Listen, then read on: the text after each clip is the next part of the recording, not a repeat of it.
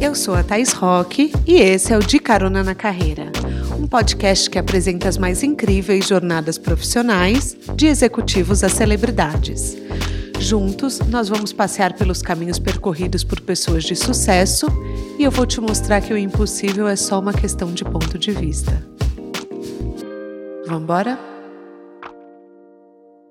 A minha convidada de hoje é um ícone da música e do rap brasileiro. A Caroline dos Santos Oliveira, famosa Carol com K, nasceu em Curitiba e sempre soube que seria das artes. A princípio, ela queria ser atriz de comédia e cantora de MPB, mas ela foi entendendo que tinha uma força dentro de si que acabou sendo colocada no mundo por meio do rap. Compõe suas letras, expressa sua verdade e cura diversas crises com a escrita e com as suas canções. Ela viveu em 2021 a maior crise de cancelamento que um artista já sofreu no Brasil, quando ela atingiu 99,17% de rejeição na sua saída do BBB. Muito se criticou, muito se apontou o dedo, mas ela superou isso e, como a gente viu desde então, só cresceu. A história dela serve de inspiração para muita gente que já caiu e se viu diante da pergunta: e agora, o que é que eu faço? Hoje a gente vai falar não só desse ponto de virada, mas também de toda a trajetória dela, uma das artistas mais interessantes de todo o nosso tempo. Apertem os cintos que a estrada da Carol já começou.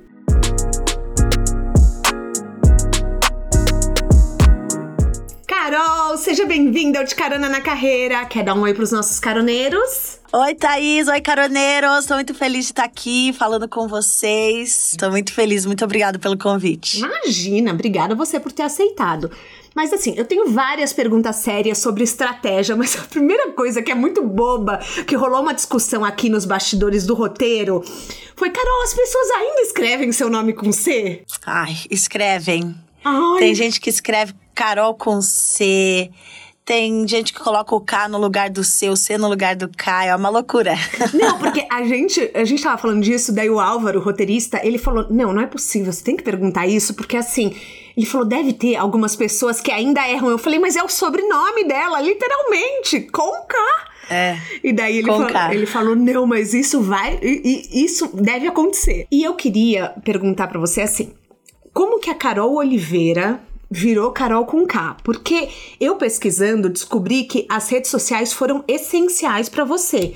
Tipo, Justin Bieber foi é, as pessoas descobriram ele no YouTube e você descobriram no MySpace. O que, que te deu esse start para ir para lá? Nossa, eu comecei a minha carreira realmente nas redes sociais. É, e eu, eu, me, eu conheci um grupo de produtores lá de Curitiba, me juntei com eles e na casa de cada um que eu ia eu fazia uma música e deixava lá. Aí um dia um desses produtores resolveu juntar essas canções e colocar no MySpace. Eu nem sabia direito o que era MySpace na época. E foi muito acessado esse EPzinho, né? Muita gente acha que esse foi o primeiro álbum, mas na verdade é um EP, que é um compilado de músicas que eu lancei ali durante dois, três anos e a gente resolveu lançar, porque elas estavam engavetadas, né?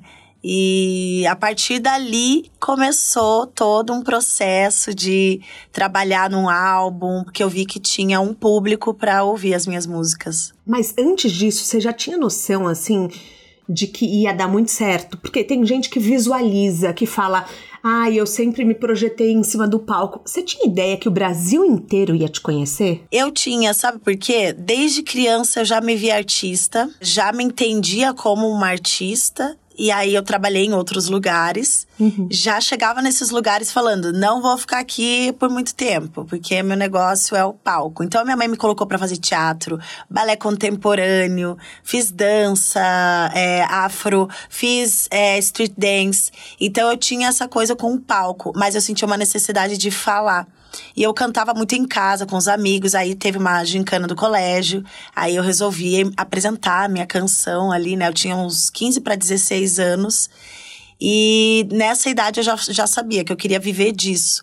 E aí aos 19 eu acabei engravidando e achando que esse sonho ia por água abaixo, uhum. mas só fortaleceu. A maternidade só me fortaleceu cada vez mais. E, mas você não tinha vergonha de assumir para as pessoas, por exemplo, putz, eu quero ser famosa, eu quero ser uma mega cantora. Porque eu, eu já entrevistei aqui. Você conhece a Rita Carreira? Ela foi a primeira modelo plus size é, capa da Vogue. E ela chegou e falou assim, desde sempre, desde sempre, ela chegou para uma pessoa da equipe da Vogue e falou: Eu vou ser a primeira modelo plus size da capa da Vogue. E daí, e foi um negócio que ela já foi três vezes capa. Então, eu acho que essa coragem de você dizer em voz alta rola muito, Sim. né? Assim, é, é, é uma audácia nossa a gente falar, né? É. Como que é? É é um atrevimento é, muito bom. É muito maravilhoso. Porque eu sempre falava assim: eu vou ser uma cantora, eu vou ser famosa, eu vou ser uma artista, eu vou cantar, eu vou atuar, eu vou apresentar. Porque desde criança eu brincava de ser apresentadora, brincava de ser jornalista, eu brincava de muita coisa ligado uhum. à comunicação. Sim. Então eu pensava assim, ou eu vou ser uma. É, cantora ou eu pensava assim, psicóloga, advogada, jornalista, apresentadora. Uhum. Sempre com essa coisa de lidar com as pessoas. E, e eu era interpretada mal alguns momentos. Falava, nossa, que menina chata. Ela fala que um dia vai ser, nem vai ser.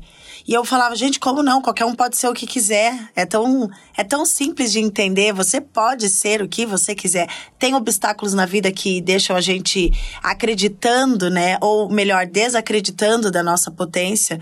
Mas aí a gente tem que ver que são obstáculos que não nos pertencem. Ele pode estar ali para atrapalhar, mas você faz daquilo ali, como diz a boa frase, pega o limão e faz uma limonada. Sim. então eu, eu visualizava, assim, os palcos, eu me visualizava ganhando prêmios atingindo é, um certo lugar. Então eu me perguntava, mas por que você quer isso? E aí é uma coisa que é, eu nasci com isso porque eu já sabia que a minha missão, a minha função aqui, enquanto Caroline ou Carol com K, é usar a minha arte para levar informação, ou transformar minhas emoções em arte também para que possa representar o sentimento de outras pessoas. Mas você falou que você engravidou aos 19 anos, né? Vou até antecipar um pouco de uma pergunta que eu ia te fazer lá pro final. Você teve depressão pós-parto, eu também tive. E, e eu vi que você parou por um tempo a música para se dedicar para ser mãe. Sim. Que foi essa escolha? Foi uma coisa que você achou que você devia fazer? Foi uma coisa que acabou rolando? É, eu fiquei bem confusa na época. Eu pensava. Eu, eu tinha 19, né? O Jorge nasceu num dia, no, outro, no dia seguinte eu já completei 20 anos. Aí eu ficava me sentindo ainda uma menina, uma moleca, eu, eu ainda tinha muitas questões é, na minha cabeça mal resolvidas, então eu me sentia bem insegura e não sabia que o que eu estava tendo era uma depressão, eu só sentia um desânimo muito, muito grande. O que me ajudou a entender todo esse processo foi livros de autoajuda, foram livros de autoajuda e conversas com a minha mãe, que é muito querida, muito empática, então ela me trazia muita muita clareza e a avó do meu filho também, a Mercedes. Então eu me sentia mais até um, po um pouquinho em equilíbrio, né? Mas uhum. eu não uhum. tava. Sim. Porque tinha aquela coisa de so, agora vou ser mãe, eu não vou poder fazer as minhas coisas. A, a responsabilidade em cima da mulher é sempre muito grande. E a, né? o puerpério então, é muito solitário, né? Porque você tá ali o tempo é. inteiro amamentando o bebê, só você. De madrugada ninguém é. tá com você. Você levanta e às vezes é. quatro, cinco vezes e você fala, cara, eu tô sozinha nessa. Tipo, não, é, exatamente. Não existe ninguém comigo. Eu lembro de eu pensar, tipo, acabou minha vida. Eu lembro de eu falar, é. pronto, agora vai ser isso. Vai ser isso. Não uhum. que você não uhum. ame o bebê, mas é uma solidão tão grande, o bebê ainda não interage. Então eu lembro é. que eu ficava assim, cara, eu me sinto muito sozinha.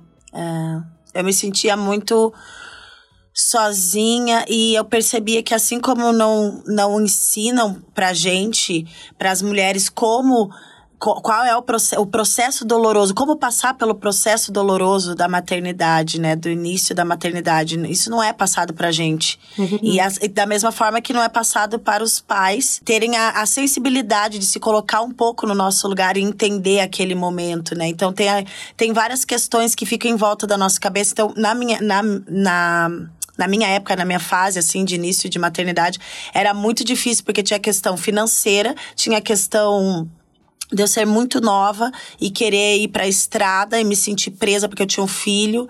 E aí eu comecei a entender que Poxa, eu fiquei ali uns três, quatro anos cuidando do Jorge, pensando ali, ah, e agora que vai ser, para daí voltar aos palcos, e aí eu fui pra estrada de vez. Aí contei com o apoio do pai dele, da avó, expliquei, né, que, gente, eu preciso essa é a minha natureza, eu preciso ir pra estrada. Porque eu, eu pensava assim, essa coisa do só o homem ir para fora, ir pra rua trabalhar e a mulher ficar.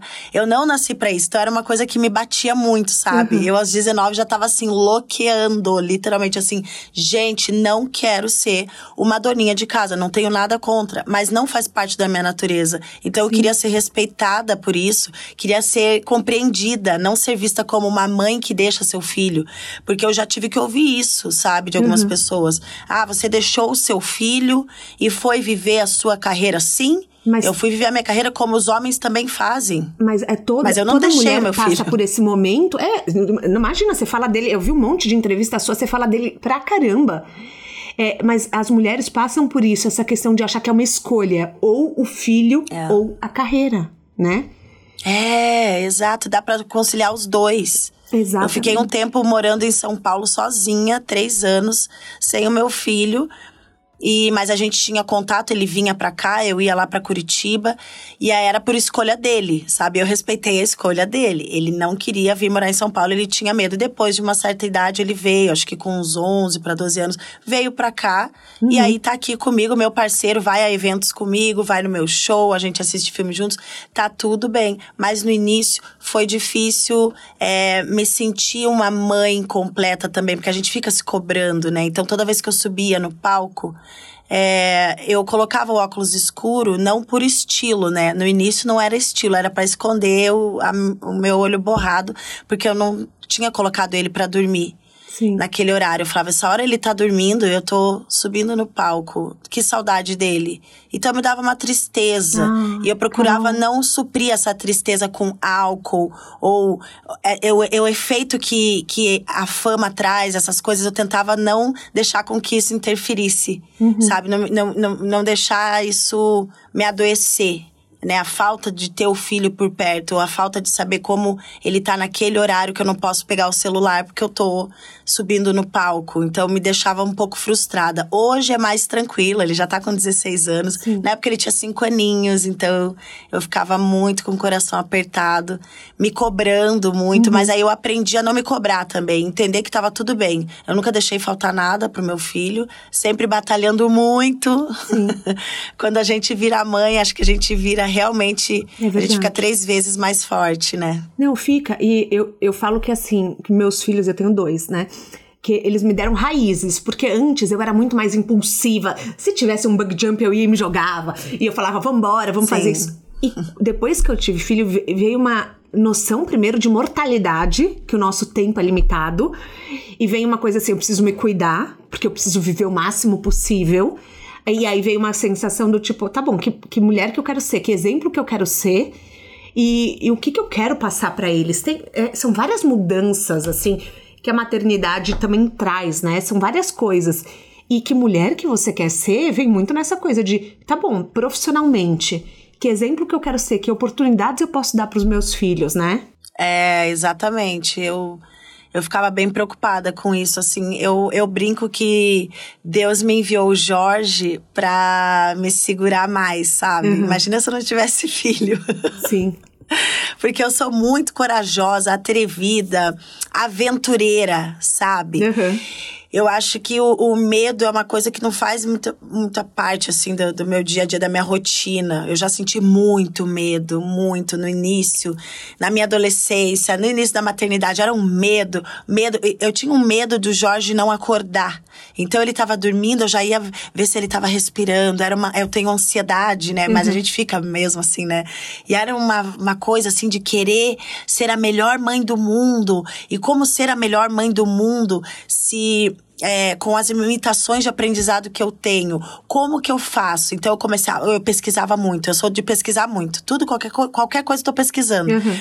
E aí eu pesquisava e ali nessas pesquisas e lendo livros eu fui entendendo que, poxa, a gente precisa respeitar também esse processo. Quem disse que. Aonde que tá dizendo que eu não posso ser a mãe, essa mãe aqui que eu posso ser? Sim. Né? E o meu filho ama, ele fala: Nossa, meus amigos falam que você é uma mãe legal, eu tenho uma mãe legal, você não é quadrada. Ele fala para mim: Eu não tenho uma mãe quadrada hipócrita.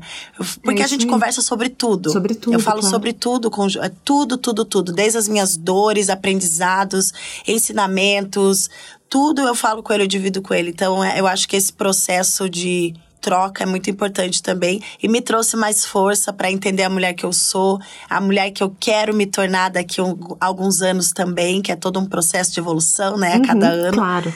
E, e se não fosse a maternidade, talvez a minha arte não seria como ela é hoje. Eu tenho certeza disso. Você acha que ele vai pra arte também? Vai, a gente estava aqui ontem mesmo falando das músicas que agora ele quer cantar. Ah, Diz que jura? quer cantar.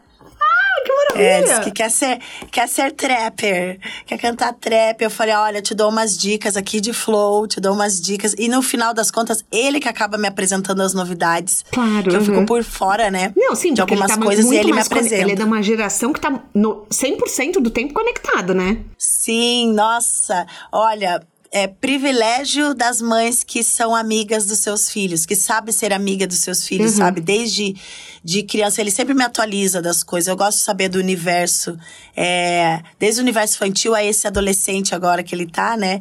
Então eu fico por dentro das coisas que, e acaba me trazendo inspiração pra minha música também, pra minha vida. Eu acho ele muito maduro. A gente conversa sobre tudo, ele me ensina até coisas sobre relação, sabe? Relacionamento, eu acho barato. Você tá com 16 brincando. anos. Sério. Gente, falam que menino Fica demora muito mais pra amadurecer. Então, eu acho ele bem maduro, assim, desde sempre. O jeitinho dele, teve coisas que ele já me ensinou. Fala: olha, tem certa. Isso que você fez não precisa, sabia? Porque nananã, eu falo: olha, é mesmo.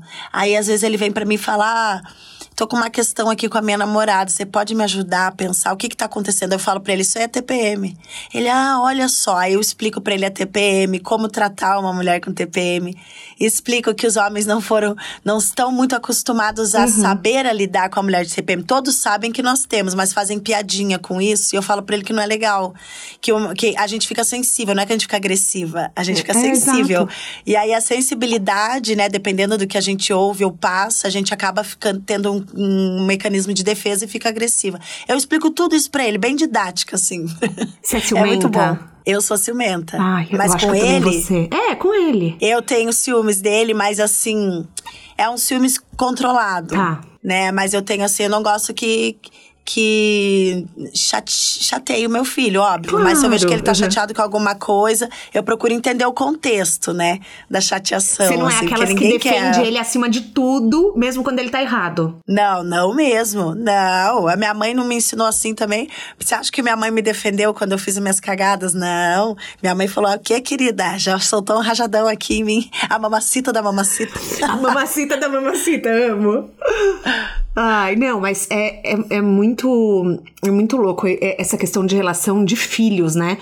Porque ele já vai crescer, querendo ou não, com um peso que é ser seu filho, filho da mamacita, que é super famosa, uma mega cantora. Você teme por isso? Por exemplo, do peso, do fardo ser demais pra ele, dele ser comparado com você na música? A gente conversa, inclusive, sobre isso. É, há um tempo atrás, ele estava um pouco incomodado com os meninos no colégio fazendo umas piadinhas sobre ele ser meu filho. Eu falei pra ele, cara. Isso aí é, é consequência, nada demais, entendeu? Eu expliquei, ele super entendeu. Assim, eu falei, você não precisa se afetar com esse tipo de coisa, porque no final das contas você é o filho da mamacita, né? Chamaram ele de filho da mamacita, ele ficou meio brabo. É, mas eu não quero que falem da minha mãe. Eu falei, não, mas ninguém tá falando mal, só falou que você é filho da mamacita. Talvez você tenha levado, né? Ah, é verdade. E aí eu explico pra ele essa cobrança, dou exemplo de outros artistas, filhos de artistas que sofreram esse tipo de cobrança também. E eu já deixo ele bem ciente da pressão que ele pode receber por ser meu filho e as pessoas cobrarem uma entrega ou parecida com a minha, ou fazer comentários, é, exigir demais, criar expectativa demais. E ele, pelo jeito, vai levando de boa. Mas eu tô aqui, eu e uma boa terapia pra manter ali a cabecinha dele no lugar. Quando você começou, Carol, essa é uma pergunta que eu faço muito aqui para diversas áreas pra gente saber. Quando você começou da música, quanto tempo demorou para você conseguir viver só da música? Ah, eu subi no palco para cantar, eu, eu tinha 16, eu comecei a ganhar dinheiro mesmo com a música aos 24, 25 anos. Foi uns 8, 9 anos por aí. É, demorou. Foram quase uma década, foi quase uma década ouvindo minha mãe dizendo: rap dá dinheiro, música dá dinheiro, tem certeza? E aí eu falava: tenho. É porque quando dá, dá muito dinheiro, mas de, às vezes demora, né? Eu, eu gosto de perguntar porque as pessoas têm a ilusão de que porque a pessoa é muito famosa, foi mais rápido ou foi mais fácil. Ninguém sabe o seu caminho hum. antes, né? É, não, é, é demorado. É um processo bem desafiador. E por diversas vezes a gente para e pensa: nossa, que vontade de seguir outro caminho, que a gente se sente desvalorizado, sente que não não tá indo. Aí começa a estudar sobre o ego, sobre umas coisinhas para entender também, porque o artista ele tem um, um ego mais florido, digamos assim, né? Sim. Então já é da, da personalidade do artista. O artista sem o, o ego dele não tem nem Uhum. Não, não tem como ser artista. Sim. Né? Então, algum momento cria um alter ego para ter aquela sensação de tô arrasando, né? Então, é muito triste quando você sente que a sua música é boa, que você tá fazendo um caminho profissional legal e você não consegue viver daquilo. Então, eu passei por umas situações bem triste já, assim, na minha vida, que eu nunca contei em música, em lugar nenhum, assim. São coisas que a gente acaba deixando para trás, mas foram coisas que me abriram feridas, mas me trouxeram muito aprendizado para depois conseguir, é, de fato, ganhar um dinheirinho. Mas eu lembro de fazer muito mantra, assim, em 2011. Eu tava bem sem grana, assim, uhum. já com filho, né? O Jorge nasceu em 2005. E aí o, o eu, eu lembro de fazer muita muita oração. Eu faço até hoje, né? Mas naquela época eu lembro de falar assim para mim mesma no espelho: eu vou conseguir. Porque a gente entra nas redes sociais ou sai para conversar com amigos e começa naquela coisa de se comparar com os outros, uhum. ou ficar ouvindo o achismo alheio e a gente esquece de se ouvir. E aí quando vê você não tá, você não consegue progredir com o teu sonho, né? Então, o que, que eu fiz? Eu tampei meu sonho ouvido. dos outros, né? Porque pelo menos quando eu tô na Isso. Eu olho a pessoa e falo, como a pessoa alcançou e eu não tô alcançando nada. Só que você vê uma versão de 15 segundos editada Isso. da vida da pessoa, né? É. Exatamente. Cara. E aí eu, eu, eu, tapei o ouvido e fui chamada até de doidinha, como sempre. Uhum.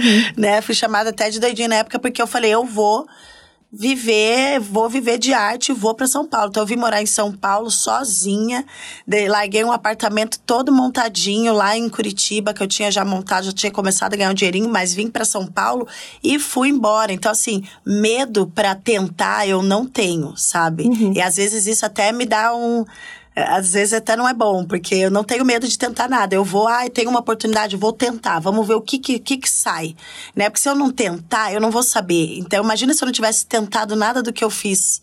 Talvez eu não teria nem aqui dando essa entrevista, poderia ter continuado lá no meu bairro onde eu cresci, que é um bairro delicioso também, mas teria ficado lá tido mais filhos e, e casado, que deu para ver que eu não quero mais ter filho, né? Para mim é só um. Arrasou. Eu sempre quis ser mãe de um, sabia? Desde criança.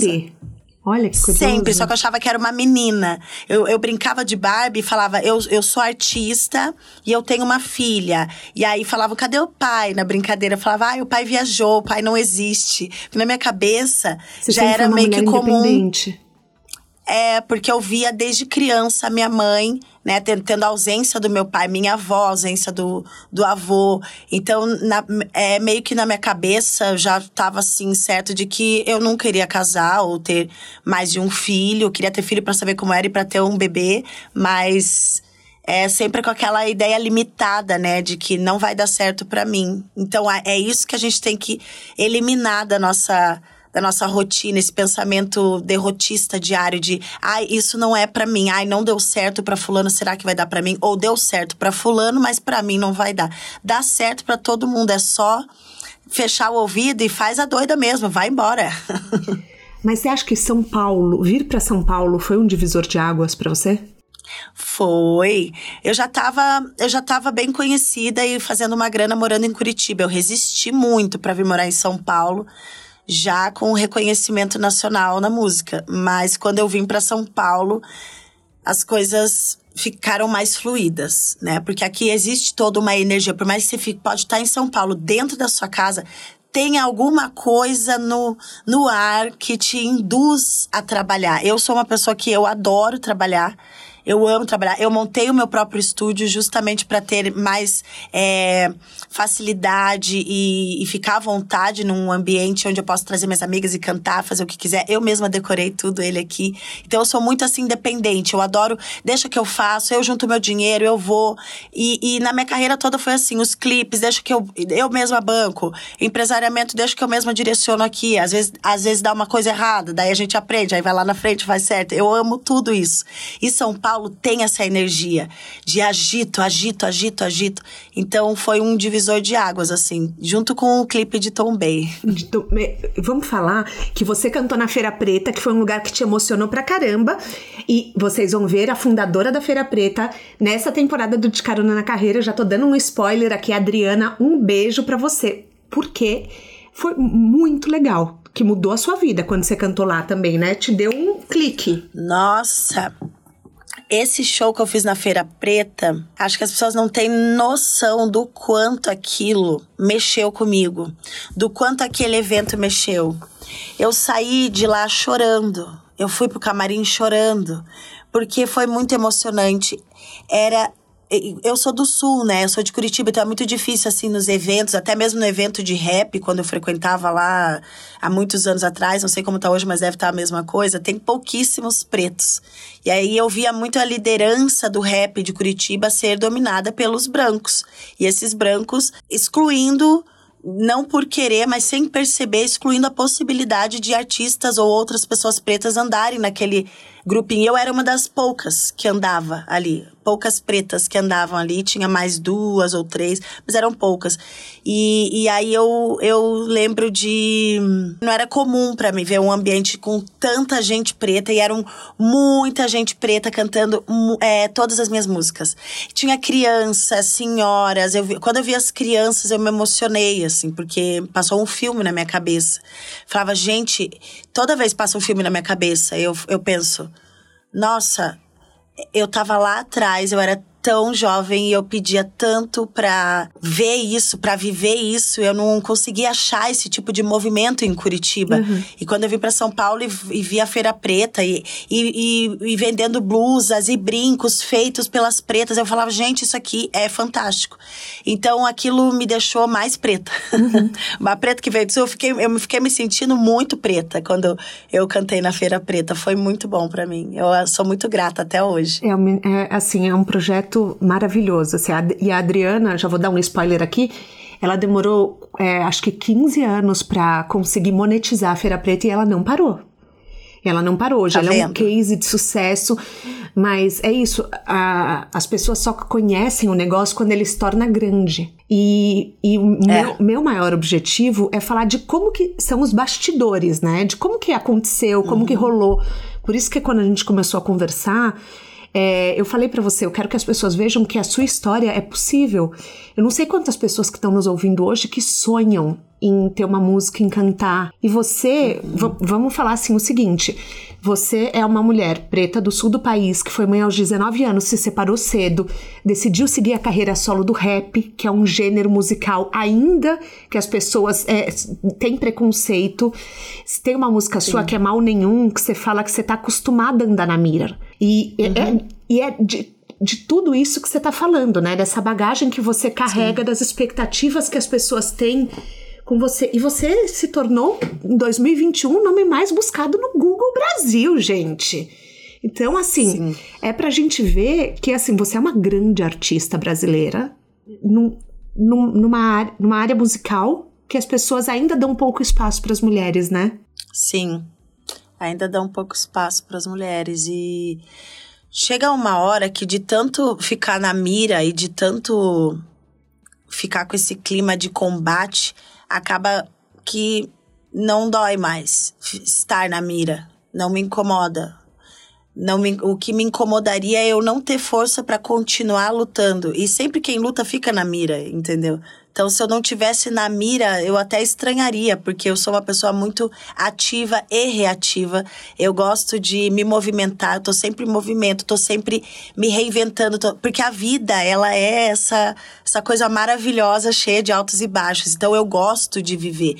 E a partir do momento que eu pego a, a pressão de estar na mira e transformo em combustível para eu continuar, aí a, a, coisa fica mais leve. É como se, é, é como se eu estivesse sempre pronta para o combate mesmo, assim. É uma sensação que eu tenho desde criança, desde quando eu fui para o colégio. Eu não tinha essa sensação. Depois que eu comecei a ir para a escola, frequentar colégio, aí eu aprendi a ter essa essa casca do combate. E é uhum. é ela que me ajuda a continuar, a não. A, ela que me ajuda a continuar e a ter é, disposição para criar coisas novas uhum. para minha vida, né? Na minha cabeça, Sim. na minha arte, para no que o que eu quero passar. Então eu, eu não admito me reduzir a fragmentos de situações que que eu já não concorde ou situações que que eu não tinha entendimento e hoje eu tenho. Então eu vou seguindo, sabe? Talvez esse seja um dos segredos também para para continuar e sempre, sempre tudo que a gente vê que deu certo é bem isso que você falou. Olha, se você parar para pensar, fala como essa pessoa conseguiu aquilo ali, como ela conquistou aquilo ali, né? Só pesquisar as histórias dos, dos grandes gênios e pessoas que criaram coisas. Você fala, poxa, realmente não dá para ficar se apegando a a migalhas de pensamento negativo, né? Que a gente mesmo cria na cabeça. Tem que ir. E a melhor coisa a se fazer é coragem. Toma coragem e vai. E o medo, ele só, só bloqueia, só paralisa. Então, sem medo. te ouvindo falar assim, Carol, eu, eu, eu, te acho muito forte, eu já te achava antes de conversar com você, mas assim, você fala dessa casca que você tem. Você foi uma pessoa que, assim, em 2021 foi muito mencionada por polêmica. Eu não quero focar no cancelamento, porque não tenho interesse nessa pauta. Eu acho que se todo mundo ficasse com uma câmera 24 horas por dia, em alguma hora essa pessoa seria cancelada. Então, assim, é, o que eu penso muito é que, assim, você tem, eu falei para você antes da gente começar, eu sou muito fã da Kim Kardashian. E eu não sei como ela sobreviveu a tantos cancelamentos, porque ela era, ela fez a sex tape, ela era vista como atriz pornô. Eu já teria cancelado meu Instagram naquele minuto e ia ter desaparecido da história. E cara, você não, você foi lá, enfrentou e você falou: "Não, tá bom, fui cancelada, mas vamos reorganizar a casa". E eu, é. e eu acho isso muito, assim, é, ter uma força que, que eu olho eu falo, caceta, que força de você chegar e redesenhar tudo. Como que foi pós-BBB para a estratégia de reconstruir a sua imagem? A primeira coisa que eu pensei foi: preciso respirar, ter humildade para entender, porque às vezes a gente fica numa situação, naquela mecanismo de defesa e acaba é, dando uma expulsada na humildade e a gente não consegue entender as coisas. Acho que tudo é um ataque. Então eu precisei respirar descer, descer do salto, falar o que está acontecendo. E só tem, tem dois caminhos hum, é, básicos, né? Que é a verdade e a humildade. Eu usei esses dois caminhos para daí enxergar uma possibilidade de seguir, uhum. porque até então eu me sentia muito acabada por causa do remorso que eu estava sentindo e também de tantos ataques, mas os ataques eu percebia que era mais assim uma é uma manifestação das pessoas, é uma as pessoas estão se expressando diante daquilo de, de uma sensação que elas estão sentindo, né? E eu provoquei uhum. aquela sensação. Então eu tinha essa noção, é, tinha noção também do que não não me pertencia, o que era jogo, o que era edição, o que era verdade. E eu quis levar isso da maneira mais orgânica possível para o público, porque eu detesto viver uma mentira. Eu sou uma pessoa bem visceral mesmo, bem transparente, e nas minhas canções eu sempre deixei claro o quanto, o quanto eu sou combativa, o quanto é, eu luto pelos direitos da mulher, por isso que tem músicas até com frases mais agressivas. E aí eu me senti em dilúvio. E aí eu só conseguia cantar e me expressar com dor. Então, ao invés de sumir, eu apareci mais, porque eu pensava assim comigo: se você teve a coragem de se pirar, sabe? Teve a coragem de, de, de se abandonar, porque é se abandonar quando a gente trata o outro de uma forma que a gente não concorda, é o jeito que a gente não se trataria, né? Então eu vi o quanto eu tinha me abandonado, assim, a falta de alto amor. Eu falei, não. É Vamos reorganizar essa parte e levar isso, porque até então, para mim, não fazia sentido contratar o, é, como, como que chama? Gestores de crise. Eu ia te perguntar isso, pra, se você, contra, se você é, contratou. Não, porque para mim não fazia muito sentido ficar nessa coisa mecânica de olá, nananana. Então, assim, eu recebi é, sugestões de pessoas próximas dizendo para eu não me arrumar mais, para eu ser menos uh, vaidosa, porque estavam linkando isso com narcisismo. E eu falei: não, essa sou eu. Eu sou assim. As pessoas têm que aprender a lidar com a cultura preta, que nós mulheres pretas, nós gostamos de se arrumar. A gente tá sempre com o cabelinho arrumadinho.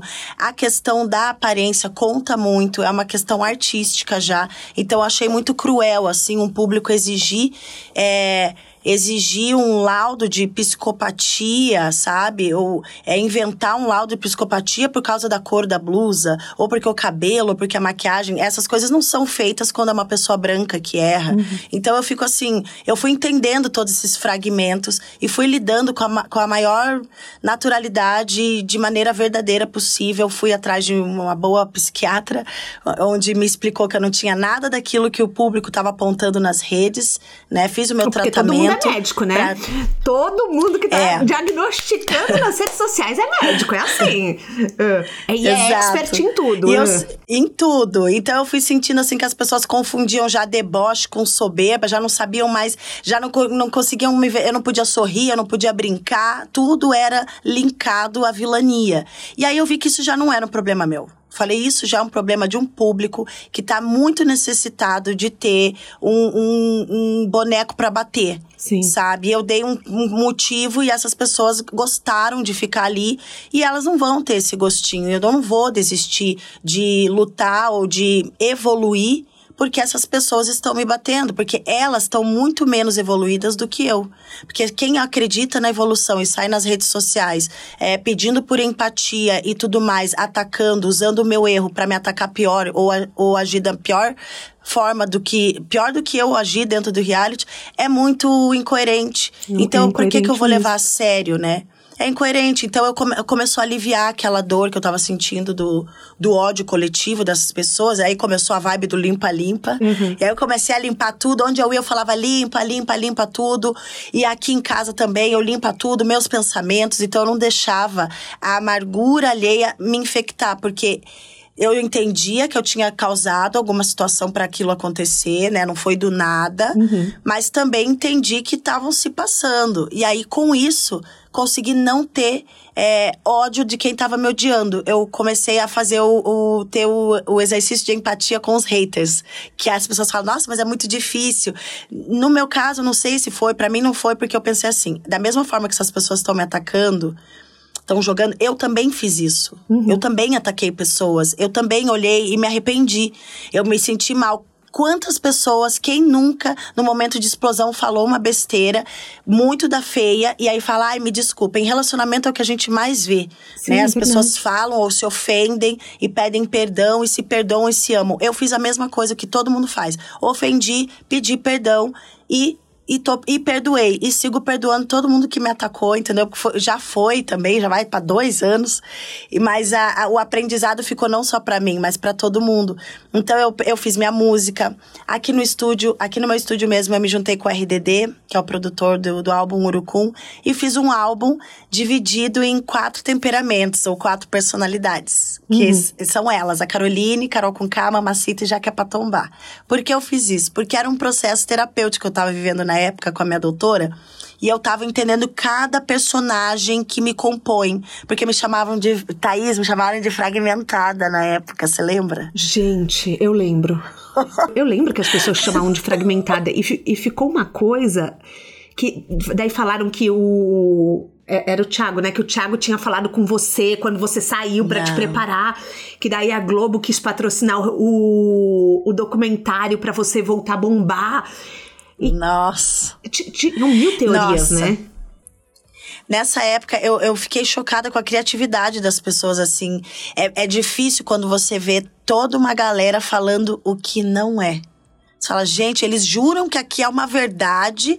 As pessoas hoje em dia na internet, elas jogam aquilo assim, ah, é uma vou supor que rolou isso. Aí, ah, foi isso. Aí todo mundo, não, é isso. E aquilo se torna uma verdade. Chegou a ponto que eu cheguei a acreditar, falei, não, será que alguém falou comigo eu não lembro? Porque é de tanto que estão falando que falaram comigo.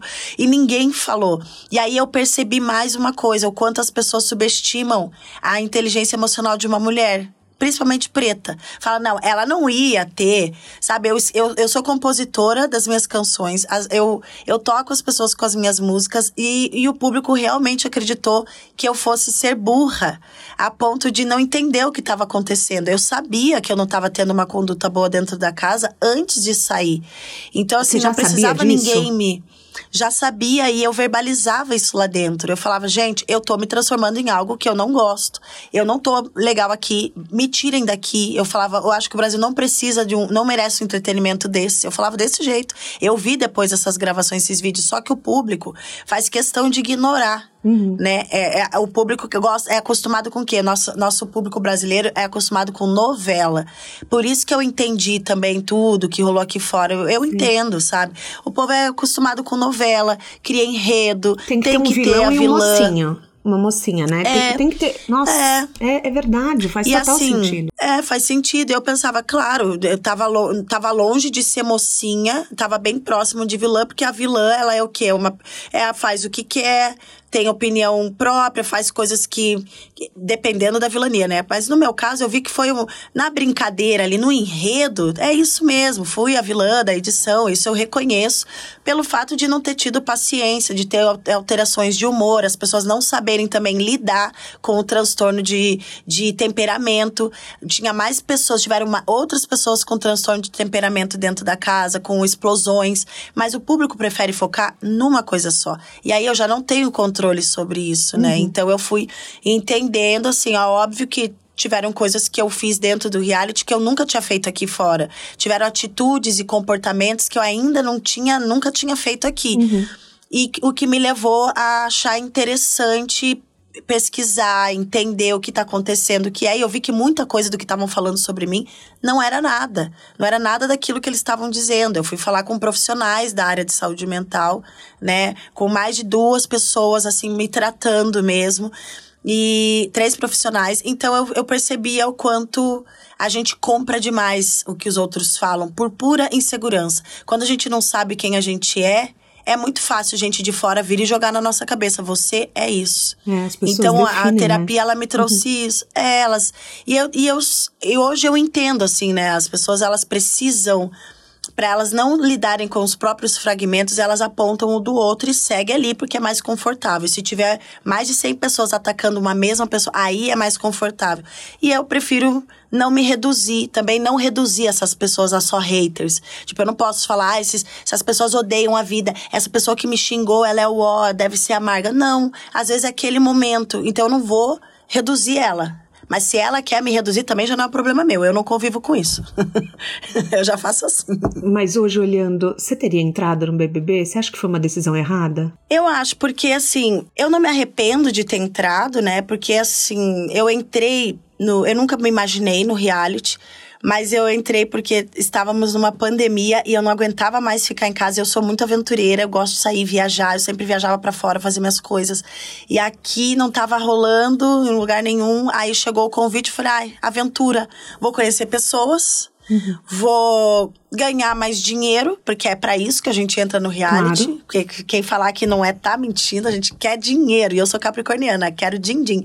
Aí eu falei, ah, eu vou entrar no reality, ganhar dinheiro, prospectar minha agência e ajudar outros artistas na carreira e tudo mais. No fim, acabei entrando, virando uma, uma, um ícone de doideira no, no, Brasil e foi uma experiência muito louca. Eu não me arrependo porque me trouxe muita visão de uhum. vida, de muita coisa, sabe? Por mais dolorosa que tenha sido a minha experiência, eu consigo ver o lado bom, assim das coisas e eu acho que a casa ela é feita para pirar, não tem como as pessoas aqui fora ter noção do que é, tem que entrar lá para saber. Sim. E eu entrei e pirei, foi isso que aconteceu e depois eu entendi todo o processo de reconexão comigo e eu acho que até as pessoas falam: "Ah, ela conseguiu se descancelar" houve um momento que eu achei que nunca mais eu ia conseguir retomar minha carreira. Eu nunca tinha perdido a fé em mim. E é, é, essa experiência do cancelamento me trouxe uma instabilidade na minha fé em mim mesma, assim. E aí foi, foi o pior de tudo, assim. Não foi lidar com a, os ataques das pessoas. Foi lidar com o meu abandono, o abandono de mim mesma, né? E aí eu consegui entender que era... Que eu precisava lutar, lutar mesmo. É, só que é, é, você é muito forte, porque assim quando a gente se abandona e tem pessoas falando que o certo é se abandonar, imagina as pessoas chegarem para você e falar que você tinha que ter menos vaidade. Ou seja, você tem que é. perder algo. Você tem que mostrar para as pessoas que você é. parou de se cuidar. Olha o nível de profundidade que é isso. Então, assim, você recuperar a fé em você, é, eu acho que é uma das coisas mais difíceis que existe. Porque Tá, é. É, é. é. o nosso íntimo, é você com você mesma. Sim, eu ficava. Eu, eu tinha perdido a vontade de viver ou de ser, a vontade de qualquer coisa. Uhum. E a última vez que eu tinha sentido isso foi na minha depressão pós-parto. Mas essa foi. Essa foi uma luta, assim, para eu não cair numa depressão. Então era Sim. um exercício diário, constante, de hora em hora, porque eu tenho transtorno obsessivo compulsivo diagnosticado. Uhum. Então era compulsivamente eu pensando coisas negativas.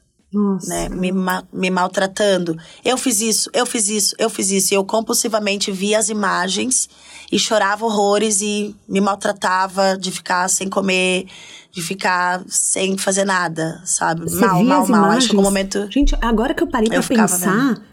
Imagina você ter todos os seus erros em câmera e ficar assistindo é. em looping.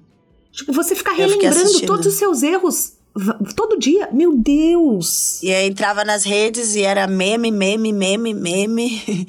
Aí eu falava, gente, não dá pra eu ir pra lugar nenhum. Aí o pessoal, amigos meus em Nova York me escrevendo: o que, que você fez? Você virou assunto mundial. Meu Deus, o que aconteceu? vem pra cá. Eu, senti, eu tinha a sensação de que eu não podia ir pra lugar nenhum do mundo. Uhum.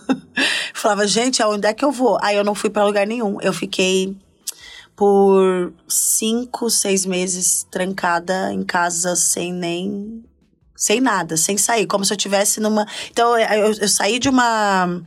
de uma pandemia, né? De uma, uhum. Ai, como que chama? Esqueci o nome do. que a gente fica em casa, não sai. Confina, confinamento? É, é Isso, uhum. confinamento. Eu saí de um confinamento da minha casa, entrei no confinamento do reality e saí, entrei num outro confinamento, só que cheio de bombardeio, assim, ó. Falei, caramba, como é que eu. Como é que eu ando aqui? Como é que eu vou sobreviver? Eu começava a imaginar, faz de conta que eu tô caminhando tentava fazer umas analogias, assim, tô na estrada, quebrei a perna, vou precisar descansar um pouco, mas daqui a pouco eu continuo andando. Uhum. Entendeu? Não tem como, não dá para você continuar, não dá para caminhar com a perna quebrada. Você vai só fraturar mais ela. Então eu pensei, eu preciso me recuperar, eu não vou conseguir caminhar, seguir se eu não recuperar minha cabeça, né? Então não faria, não fazia sentido para mim na época ficar tirando onda ou ficar assim, ai, que legal Olha como eu sou famosa, como muitas pessoas iam falar para mim, né? Ah, você é muito famosa. Eu, eu, eu chorava, porque eu falava, tá, fiquei famosa por ser algo de ruim. Isso não é legal. Eu não sou só isso. Só isso, entendeu? Eu tenho meu lado uó, eu tenho meu lado é, explosiva, Ultimamente não tô mais também, graças a essa experiência. Sim, cê, Menina, não tive mais crise de TPM. Ali, eu vi no, no episódio do Mano Brown que você falou que você não sabia como se lidava com a sua raiva até entrar no BBB, né? É. Sim. E eu tenho, eu aprendi a lidar com ela, eu achei um jeito de conseguir ser combativa, de, de, reagir sem ser tão agressiva, sabe? De combater sem ser tão agressiva. Como que eu faço? Porque eu, tudo eu, a forma que eu aprendi era desse, desse jeito. Se eu falar mais alto, vão ouvir. Se eu for mais expressiva, vão me olhar. Então não tinha outra forma. E aí, hoje em dia, assim, minha mãe fala: não, você tá mais tranquila. Claro que com familiares eu sou mais de boa, né? Com meu filho, eu não, não brigo, com a minha mãe, nunca brigo. Mas aí eu, eu tinha, um, tinha um problema com homens alcoolizados, homens. É, abusivos. Então, eu já queria, já, sabe, já tiveram outros históricos meus na internet de querer combater assédio. É, e qual é a forma de combater isso sem porque muitas mulheres também já foram julgadas, tem mulheres presas por fazer, tentar fazer justiça, né? Ou tentar se defender, ainda ser é, tirada para algo negativo porque tentou se defender de alguma coisa. Uhum. E eu, uhum. a minha vida inteira, eu passava assim: vou me defender, eu não deixo homem nenhum se crescer para cima de mim. Eu não deixo. Eu não deixo, não deixo, não deixo. E depois dessa, dessa experiência do reality, era como se tivessem tentando acabar com essa força que eu tenho. Agora temos um motivo para fazer ela definhar. Uhum. Falei, não, esse é mais um motivo para me deixar mais forte ainda. Porque isso não vai me derrubar, simplesmente porque não é uma verdade. Eu não mereço morrer. Eu não mereço é, sumir do mapa porque eu errei. Eu mereço sim uma chance, e não só segunda. Quantas chances eu quiser, eu mereço. Porque Com tem certeza. certas coisas na vida que a gente não sabe. A gente aprende depois que tomba. Ou aprende por amor ou aprende pela dor, ou né? Pela dor. Eu aprendi hum. pela dor. E a dor me trouxe uma elevação né, de consciência e, e com isso eu consegui fazer um álbum que traz experiências dolorosas, emocionais e incríveis de percepções que eu tive durante esse um ano de terapia. Então foi muito importante assim viver essa experiência e o fato de ter vivido ela assim explicitamente para todo mundo ver não me não me envergonha e não me traz nenhum sentimento ruim, pelo contrário, eu acho que essa minha experiência até contribui para as pessoas, mesmo as pessoas tendo pessoas acreditando que não, é, contribui sim para a reflexão do que nós estamos fazendo nessa vida, entendeu? Uhum. Então, acho que foi chocante para todo mundo, mas trouxe aprendizado. Mas assim, quando alguém está ouvindo a gente agora e está vivendo uma grande crise na carreira, o que que você falaria? Eu falaria que às vezes no fundo do poço a gente enxerga coisas que a gente não conseguiria enxergar em cima dele às vezes é, é dando a mão para a vulnerabilidade que a gente retorna mais forte. Eu por muitas por muitos anos eu eu ignorei a vulnerabilidade, por muitos anos eu fingi não sentir dor. Uhum. E não é legal fingir não sentir dor. É importante falar, isso aqui é uma situação horrível que eu tô passando, tá triste, mas vai passar. Tudo passa. Se eu soubesse que ia passar lá no ano passado, eu não tinha sofrido tanto, sabe? Eu sofri tanto, tanto, tanto, mas esse sofrimento também me trouxe muita clareza, assim. Então, para quem estiver passando por uma situação muito difícil agora, eu tenho a dizer que vai passar e a melhor forma de fazer isso passar é tendo o entendimento com humildade do porquê você está passando por isso e o, e o que seus pensamentos alimentam diante dessa desse momento de se sentir derrotado. Porque só dá para vencer mesmo depois de, de ter algumas derrotas, porque daí você sabe aonde não errar mais. Olha só essa frase. É verdade. Você tem total razão. É, eu consigo entender isso. Eu falo, nossa, que legal. Hoje eu entendo certas coisas. Tem gente que fala, nossa, como que você sabe, como que você sabe lidar com isso e isso? Eu falo, não, porque eu passei pelo cancelamento pela dor do cancelamento e me trouxe essa clareza que eu não, não encontrei em nenhum livro, só vivendo. Só vivendo.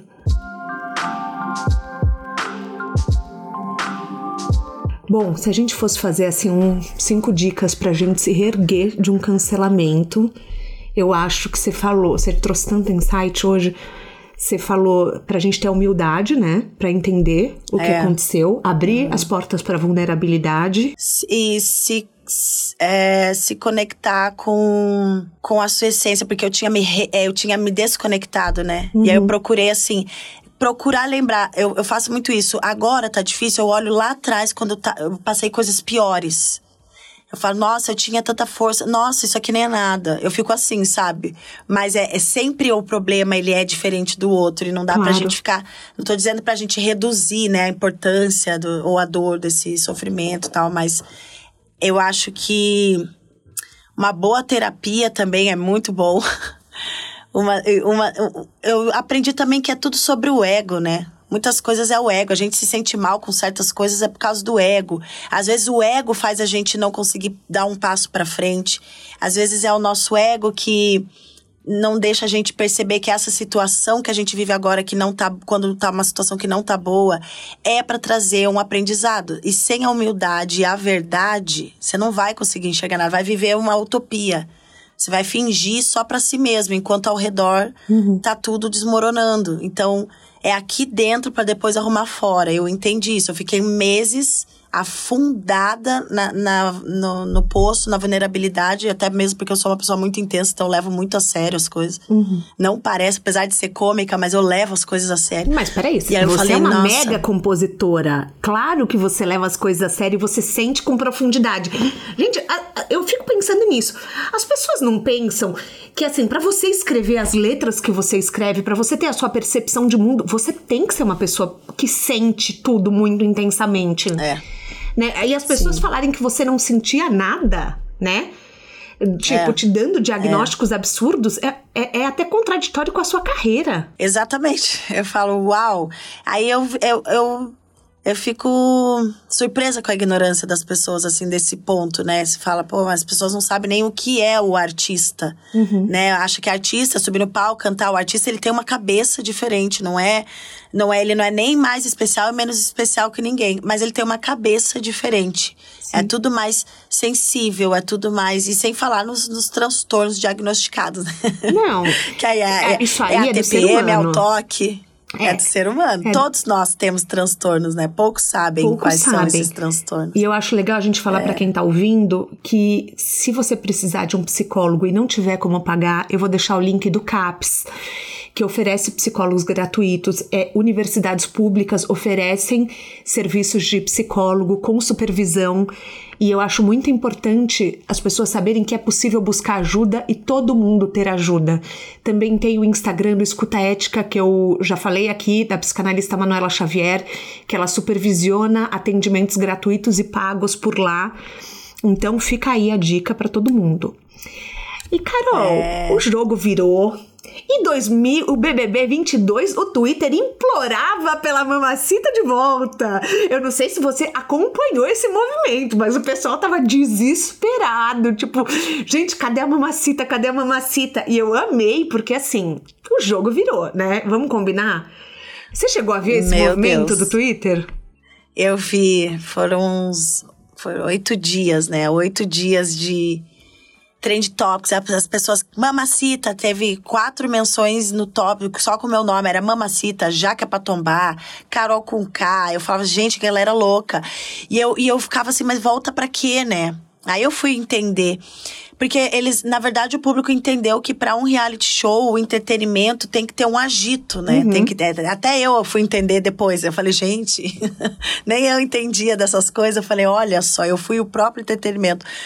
E aí as pessoas falavam, volta, é, me perdoe, mamacita, nunca errou. As pessoas falam isso na rua quando me encontram. Nunca errou. Eu falo, errei sim, já arrumei, vou, vou, vou cometer novos erros. Só não vou errar de é novo aí, a mesma coisa. Erros. É normal, é do é, porque humano. essa coisa de é do ser humano. E aí eu, fala, eu, eu ficava refletindo sobre isso. Eu falava, olha só, eu não sabia se eu ficava. As pessoas falavam, você fica feliz com isso? Eu falava, eu não sei se eu fico feliz ou se eu fico preocupada porque por que querem a volta da mamacita, né? Algumas pessoas queriam só porque tinham saudade de odiar. Que saudade de odiar Carol. Ai, Ai que, que, que, saudade de Eles escreviam assim para mim, que saudade de odiar alguém. Ah, esse BBB 22, as pessoas estão muito é, calminhas, muito zen, mas não era o amor, porque no mas eu passado... achei que eu achei que era o BBB da falsidade esse. Porque eu falava todo mundo aqui é tipo, ai, vamos se amar, vamos não sei o que. Eu nem assisti. Eu falei, ah, esse BBB é um saco, todo mundo fica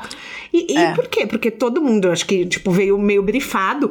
Eu vi que teve homem lá que fez curso de feminismo antes de entrar. Então, pelo amor de Deus, Pelo né? amor de Deus. Pelo amor de Deus. Olha, BBB, esse, esse reality, ele é maravilhoso para as pessoas serem intensas, verdadeiras lá dentro. Uhum. Que graça tem entrar. Se então a gente assiste a novela. Se é para ficar assistindo um reality onde as pessoas estão roteirizadas, vamos assistir a novela que é melhor, entendeu? Que as Uhum. pessoas atuam bem. Porque no reality você vai atuar, não vai atuar muito bem, né? As pessoas não têm como. Então eu entendi, assim, a- o a- as pessoas querendo a volta, né, da mamacita pro reality, porque realmente nessa edição as pessoas estavam com medo. Eu me senti até. Vou te falar, Thaís, me senti até culpada. Falei, gente, me sinto um pouco culpada. Eu estraguei a dinâmica do reality, as pessoas entram com medo. Mas eu lembrei de que as Estragou pessoas, elas nada, mantêm o foco sempre no negativo, né? Você fala. Não, você tem que pensar o seguinte: eu botei a barra lá em cima. Se eu vou ser a vilã, eu fui a melhor vilã, agora que vem outra vilã pra me superar. e é isso, você aprendeu. Tudo bem, foi muito pesado tudo que aconteceu. Só que assim, não é culpada. Pelo amor de Deus. Você fez um comercial pra HBO que você era a vilã, né? No comercial. E eu achei aquilo Sim. tão incrível, porque é isso, se a gente não pode rir das, das nossas próprias coisas, tudo fica muito pesado. É, e assim. É, E, e essa coisa do, do bom, mal. É é bom as pessoas se identificar. As pessoas sempre se identificam com um lado da vilania nos filmes e um lado da parte do herói, né? Então, assim, não vamos ser hipócritas. As pessoas sabem que é, é, tem algo de interessante nas novelas, que tem as vilãs e tem as, as mocinhas, né? Desde que essa a vilania aqui não beire a, a- a coisas criminosas, esse tipo de Uhum, coisa. A gente claro. tá falando num tom de brincadeira, né? brincadeira, sim. Mas é, mas eu, eu entendi, assim, é que eu sou uma pessoa rebelde. Eu sempre fui rebelde e a rebeldia, pessoa, mulheres rebeldes são vistas como vilã, geralmente, né? Já são vistas como algo que não, não presta, né? Ou é o cabelo, olha a, o, a roupa, o jeito que ela fala, as coisas que ela fala. Então, assim, vilã, eu não tenho problema nenhum com isso. Eu- longe de mim querer ser mocinha, nunca quis ser mocinha na minha vida. Então, assim, não tenho problema nenhum com isso. Aquelas. Tá tudo bem, porque mocinha é aquela que faz o que os outros querem pra agradar um povo, um público que não sabe também o que quer e segue vivendo uma mentira, né? As, as, as mocinhas de novela sempre tão sofrida, meu Deus. Eu prefiro ser a, a, bruxa mesmo, que vai e faz e vive, e vive horrores e aprende, né? Então eu tô vivendo pra mim, pra depois viver pros outros. E eu tenho vivido coisas incríveis, assim, aprendizados maravilhosos. E eu acho que quando a gente se reconhece ou quando a gente reconhece que a gente tem fragmentos, tudo fica mais leve. Depois que eu descobri, é, eu comecei a fazer terapia e tratar os meus transtornos, tá tudo mais tranquilo. Eu não tomo nenhum tipo de medicamento, mas eu já cheguei a insistir pra minha doutora, eu quero tomar um remédio que tire os meus trejeitos, eu quero um remédio que me deixe mais calminha. Ela, não, essa é a tua personalidade, você tá ótima, tá tudo bem. E eu vou seguindo, mas essa coisa de ser atrevida, visceral e rebelde, também tô aprendendo a, o caminho do meio, a dosar. E vamos combinar, né? Se você fosse um homem rapper, será que as pessoas teriam falado tanto? Não, eu ia achar legal. Eu ia falar ah, que combina, entendeu? Que não combina com a mulher. Mulher tem que ser esse fiquiquinha. Mulher tem que ser nhinhê. Ai, eu não tenho paciência, não. Eu falo, ai, eu te... tem gente que fala, ai, você é um doce, Carol. Eu falo, sim, eu sou um doce. Mas também sou cítrica. Também consigo ser apimentada. E isso era o que eu falava dentro do reality também. E as pessoas não levaram muito a sério. Acharam que era brincadeira. Mas é uma coisa que depois, sabe quantas meninas, quantas mulheres me falaram, cara, eu sou igual a você. Falo, sou igual, eu sou legal, sou querida, mas quando eu tô puta, eu falo coisas que não deveria ter falado. Eu falo, pois é, a gente tem que se tratar. E os homens têm que também saber tratar a mulher na TPM, porque eu vou te falar um segredo. A maioria dos memes eu tava de TPM. Jura? Ah, Juro, isso. aquelas coisas de ataque Olha. que eu tava meio irritada. Não sei o que, é a TPM. Sim. Olha que absurdo. Quando eu olho a sua trajetória, por exemplo, você foi pro Super Bonita e pro Prazer Feminino da GNT. Você começou como apresentadora. Isso te, te tirou do cenário do rap e te levou pro cenário da beleza, da saúde da mulher. Você tinha uma estratégia de popularizar a sua imagem e por isso que você entrou no BBB? Eu tinha uma estratégia de ganhar mais dinheiro e popularizar a imagem, mas a princípio era mais assim o dinheiro em si, que eu queria ampliar a minha empresa, queria realmente ajudar no, na administração de carreira, da carreira de outros artistas, né? E tendo essa tendo um dinheirinho ali para investir nesse projeto. E eu tinha essa essa intenção de popularizar também, mas em primeiro lugar era ganhar mais dinheiro. Louca, né? Não, mas tá certo. Ué, gente, é, é business. Você tá aí vendo os negócios. As coisas têm que acontecer. Tem, você tem que desenhar o próximo passo. E você chegou num lugar da maior fama. Pô, assim, eu vi quantas vezes a FIFA colocou sua música nos videogames. Eu fiquei chocada. Milhares de vezes. É, e, e assim, você tinha muitos hits nacionais. E, por exemplo, em 2021, então, seu nome foi o mais buscado no Google e, segundo o Wikipedia, Dilúvio performou 978% melhor do que os seus outros hits. Me corrige se eu estiver errada. Então, querendo ou não, a sua imagem popularizou pra caramba e agora que já passamos por tudo que aconteceu, no final acabou sendo um saldo positivo ou não? Sim, eu acho que sempre é um saldo positivo, porque se tem, se tem um produto, né, é, esse produto ele é válido, ele, é, ele tem uma boa aceitação do público, então é totalmente válido também essa exposição, mega exposição no reality. Tem que saber é, aproveitar essa exposição, né? O, o reality ele traz benefício para todos que participam, só que nem todos sabem é, usufruir desse momento, não sabe usar essa oportunidade, qual foi o meu caso, né? Que é lá dentro dei uma pirada esqueci, esqueci completamente das minhas organizações, eu me desorganizei totalmente.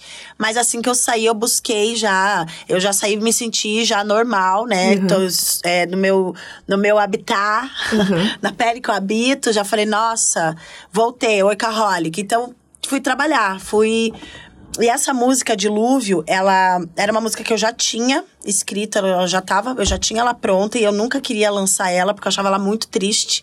Eu escrevi ela no início da pandemia. Uhum. E aí, quando eu saí, eu ouvi essa canção, eu falei, gente, a música fala sobre o BBB. Parece que tá falando sobre a minha experiência.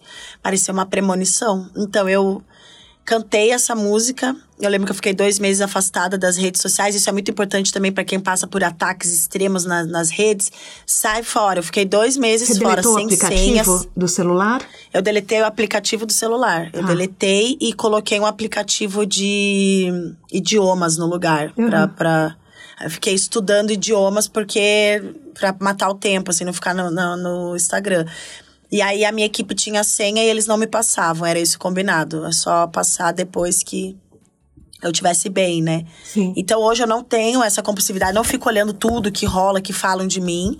Mas antigamente eu ficava, eu nunca dei bola para essas coisas e nessa época eu dei, assim, eu fiquei. Sim, eu mas aí eu consegui dissolver isso, né? E, e usar a arte para me. Como desde os seis anos eu escrevo música, eu aprendi a ler com cinco aninhos. Aí, com seis anos, eu comecei a fazer música. Nossa, você aprendeu a ler e cedo? E eu sempre aprendi a ler cedo. Caramba. Eu fui. É, e o meu filho que aprendeu a ler com três. Quê? Com três? ele, com três aninhos, e ele escrevia tudo com é, espelhado, assim, ao contrário. Uhum. Olha. Ele escrevia assim, tudo ao contrário. Uhum. E aí eu, eu comecei a escrever música cedo e eu sentia uma sensação que é a mesma que eu sinto hoje. Que eu acho que é alívio ou alegria, sabe? Quando eu escrevo uma música, eu consigo passar para o papel. Então, eu, eu usei dessa mesma, é, desse mesmo processo terapêutico, vamos dizer assim, uhum. né? É, para me aliviar da bomba que eu tava sentindo e pensava, isso vai passar. Porque se a gente não lembra que vai passar, a gente fica achando que, que acabou. Acabou, não tem mais nada. É assim para tudo na vida, gente, é para qualquer coisa. Tudo passa, tudo passa. nada fica intacto, até só prédio, nem prédio, entendeu? Mas é tudo passa. Tem gente que passa na nossa vida, vai passar. Tem gente que fica para sempre, mas uma hora vai. Tudo passa. E essa pessoa permanece na nossa vida, mas passa o jeito de, de ser, o, a forma que a gente se tratava. Tudo muda. Então, isso que me traz alívio, conforto. Eu falo, ai, que bom, tudo vai passar e eu posso ser melhor amanhã. Hoje eu, eu fiz cagada, mas amanhã eu vou fazer melhor. Hum. E agora eu penso assim: hoje eu falei uma besteira, daqui meia hora eu tô uma pessoa melhor que isso. É, mas é, assim. a, a, gente vem para evoluir, né? Para quem acredita nisso, para quem acredita em outras é. vidas, a gente tá aqui numa constante é. evolução. Se não precisasse evoluir, não vinha. Vamos combinar. Ah, eu acredito, eu acredito. Eu tinha. Thaís, eu tinha uma sensação de que eu tava sendo queimada numa fogueira. Eu pensei, será que em outras vidas eu fui uma bruxa queimada na fogueira? Será que eu morri sendo queimada sorrindo? É, por quê? Porque da onde vem Sim. essa sensação de que eu já passei por isso antes? Né? Então, eu pensei, se eu passei por isso antes, eu vou passar de novo. E vou ver o que que... Que bom que a fogueira ficou só nas redes sociais. é, mas você para pra pensar... É, você já fez constelação familiar? Não, eu tenho até medo. Por, tem coisas que não tem explicação, né? Por que que você precisava ser a pessoa a passar por isso, a superar, a mostrar para tantas outras pessoas? É, é, é, é, assim, outro dia eu tava vendo um vídeo da. Sabe quem é a Mônica Levinsky? Aquela que teve o caso com o presidente há, Sim. sei lá, 20 anos atrás. Ela foi a primeira pessoa que sofreu um cancelamento, né? Uhum. E ela falando que ela tomava banho de porta aberta porque a mãe dela tinha medo que ela se matasse. E, uhum. e cara, eu fico pensando, eu falo, por que, que certas pessoas têm que passar por desafios tão públicos? É.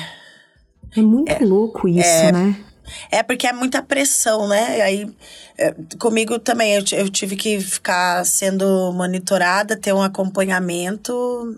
Não me deixavam sozinha nenhum momento. Se fosse assim para minha mãe ir no mercado, alguém me ligava por vídeo e ficava uhum. por vídeo. Hoje eu entendo porque eles ficavam fazendo isso. Claro.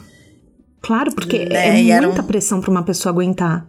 É uma coisa assim, é. surreal. Surreal, eu te falo, você é muito é. forte. Eu tive uma vontade, né, de desistir de tudo, mas aí eu pensava assim: se eu for embora, se eu desistir de tudo, quem vai contar a história? Quem vai poder falar assim? É isso, isso e isso. Eu, eu vou. Como, como eu vou me abandonar? Eu já me abandonei uma vez, eu vou me abandonar de novo. Eu falava comigo mesma, sabe? para não sentir vontade de acabar com a minha vida. Uhum. Então eu pensava assim, dessa forma: não, mas você vai se abandonar assim, isso é se cancelar. Esse, você vai ser a maior canceladora, maior de todas. Sim se você fizer isso contigo. E aí eu ficava, é mesmo, é mesmo. Aí eu falava comigo mesma. Então eu começava a brincar que era a Caroline, que é meu temperamento mais tranquilo, falando com a Jaque, que foi uhum. a que quase acabou com a minha carreira. Sim. Aí eu falava, Jaque é pra tombar, você respira. Por que, que você tá assim? Aí eu fui mexendo nas feridinhas. Ah, mas aí eu chorava. Eu falava, gente, aquela vez na minha infância. Gente, aquela vez não sei o que que o menino fez isso e isso, e até hoje eu faço assim porque eu tenho medo que alguém faça assado. Sabe? E aí eu fui limpando, limpando limpando, limpa, limpa, limpa. Falei, não, eu vou é viver. Eu vou é viver, eu vou é contar a história como que vai ser essa história. Porque a pessoa, quando ela tá pensando em desistir, não adianta falar assim: ah, você é bonita. Ah, você tem um não filho. Adianta. Ah, mas você tem dinheiro. Ah, mas você é famosa. Porque naquela hora a dor é tão grande que é, só dá vontade de acabar com ela logo. Ela dói tanto, tanto, tanto, que parece que a única saída é se exterminar do mundo. Hum. Mas não é essa saída.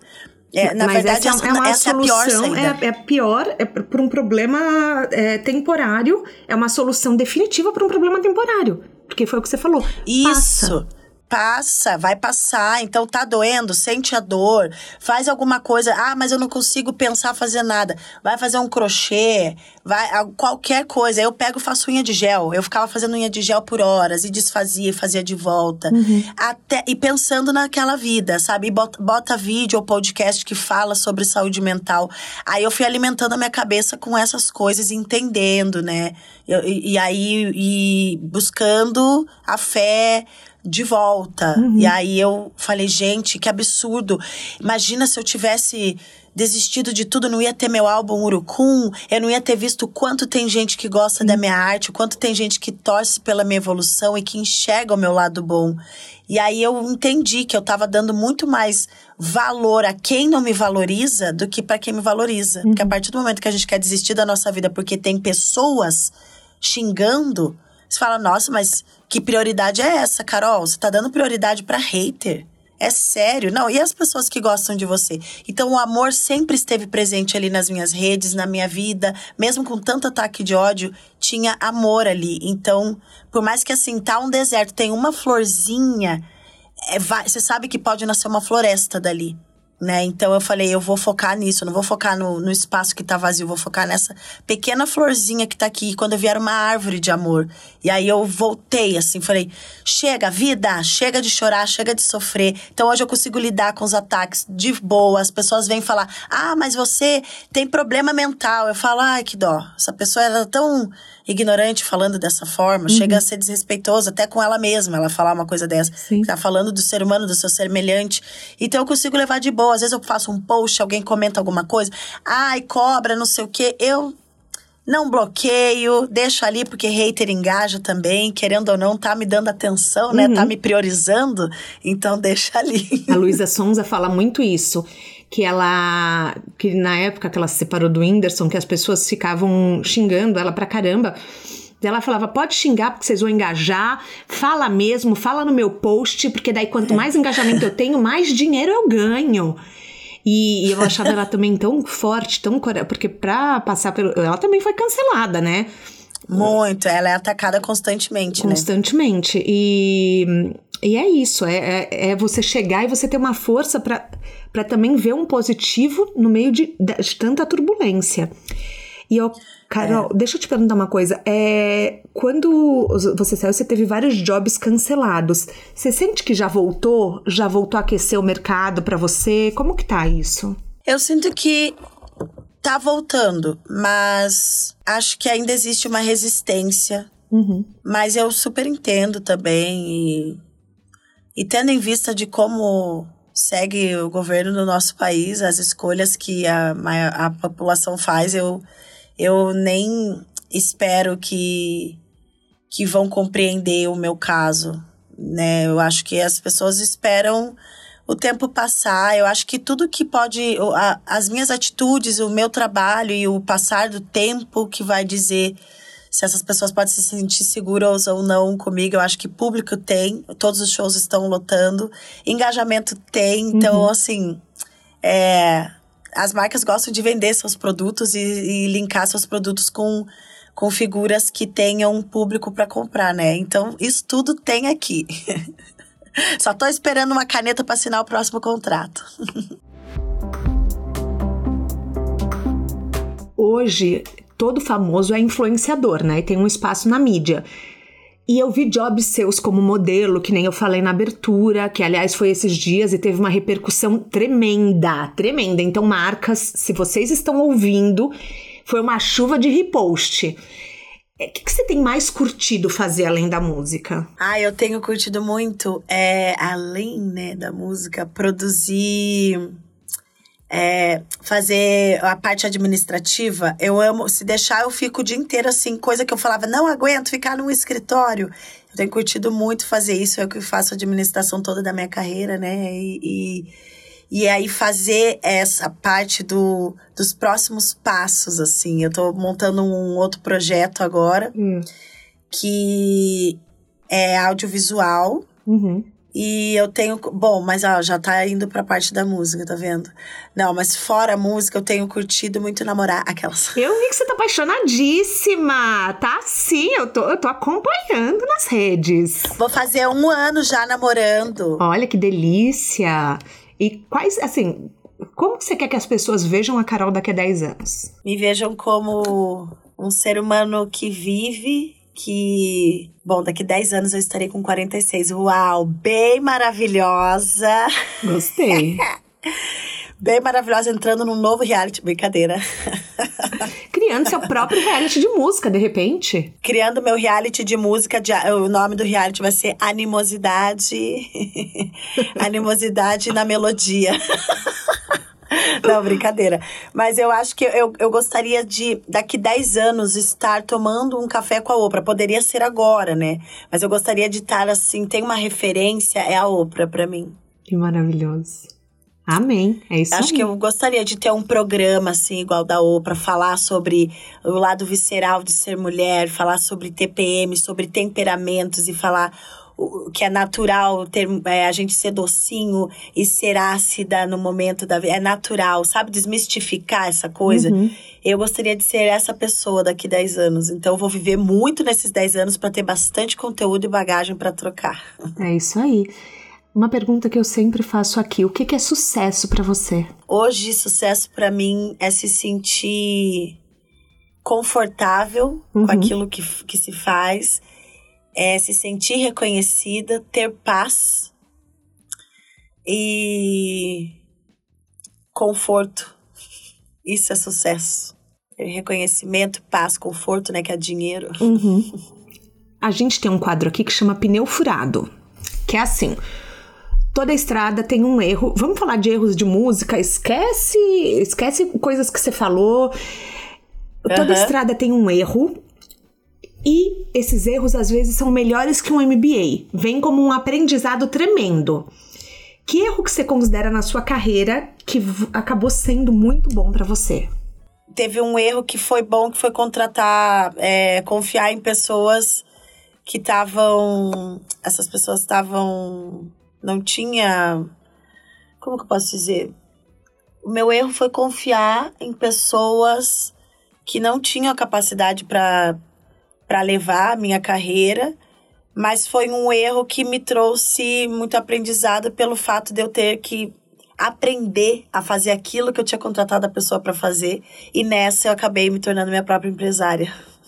Ó, foi um, ó, bom, foi- então foi um, um bom e tanto, né? Acabou sendo maravilhoso, né? Porque hoje você É, tomou foi as rédeas. maravilhoso. É. Tomei as rédeas, tem uns que eu, eu já montei meu estúdio já tem quatro anos. Eu falava, eu quero ter meu próprio estúdio. Pessoas ao meu redor dizendo, não, nada a ver.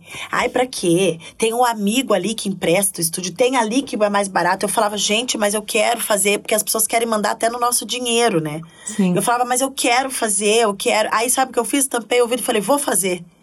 É esse que é o segredo, gente. Tampa ouvido e faz. Só ouve aquelas pessoas que realmente deram certo e que vai te incentivar. Vai te criticar, mas vai te trazer um incentivo. Uhum. Agora, a pessoa que só critica e fala, ah, não, não faz isso, você olha, veja o que ela conquistou primeiro. Eu fiz isso. A pessoa não conquistou nada, eu nem escuto. Porque eu falo, não, mas não tá nem sabendo o que tá falando. Aí, quando eu fiz o meu próprio estúdio, adivinha, maravilha, serviu de inspiração para outros amigos que abriram outros estúdios também. Então, assim, imagina eu sendo mulher, eu, o que eu mais queria era ter o meu próprio estúdio, para eu poder ser o que eu quiser, estar aqui, não sofrer assédio nenhum, entendeu? Porque é um porre ser mulher nesse país. Então, tem muita Sim. coisa que eu, que eu- Nesse país, não, no mundo, né? Tem muita coisa que eu, que eu quis fazer por conta própria que muitos homens me falavam. Não, nada a ver. Não, nada a ver. Eu falei, que? Nada a ver você, o que você tá falando, vou fazer. Depois eles vinham tudo pagando um pau. Nem comento. Na sua mala de viagem, um livro, um filme, ou um documentário, um TED Talk que, que tenham sido assim, que, tenham te inspirado, que tenham mudado sua vida. Não precisa ser sobre carreira. Olha, eu sempre cito esse livro, mas eu tenho que citar um, um livro novo. É porque até hoje ele é a minha referência, assim.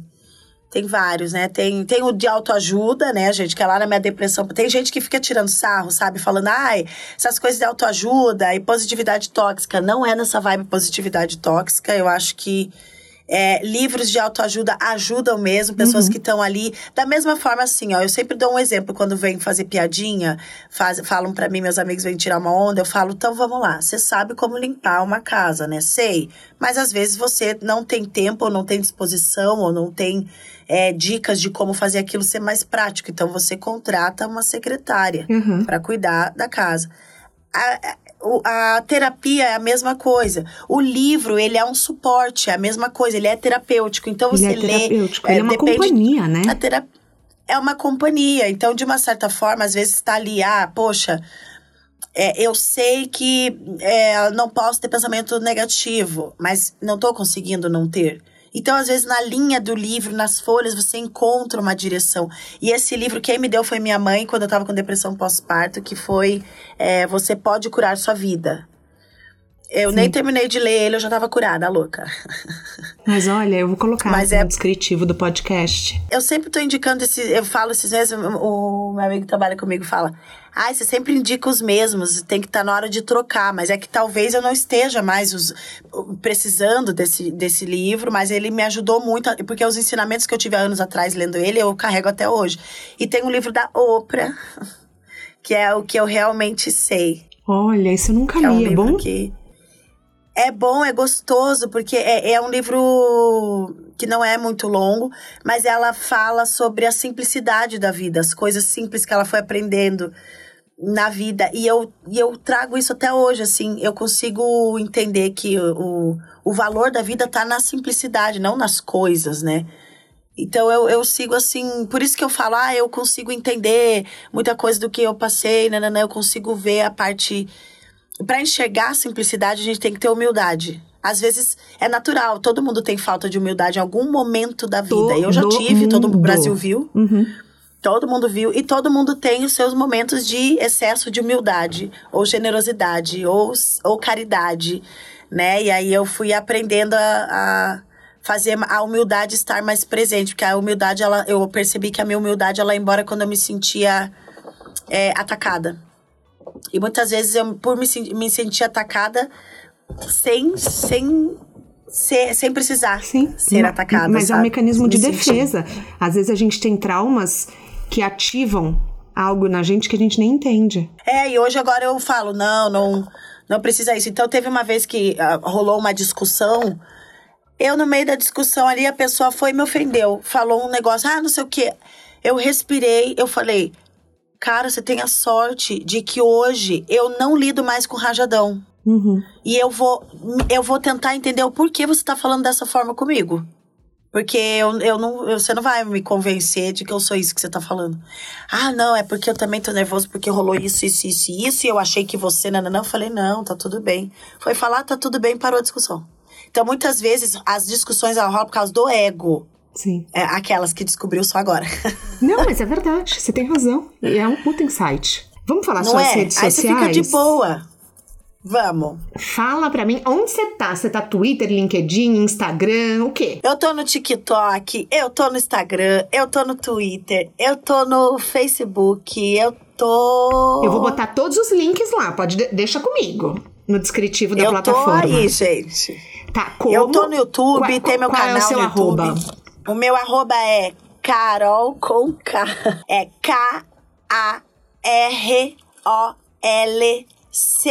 K-A-R-O-L-C-O-N-K-A. Arrasou.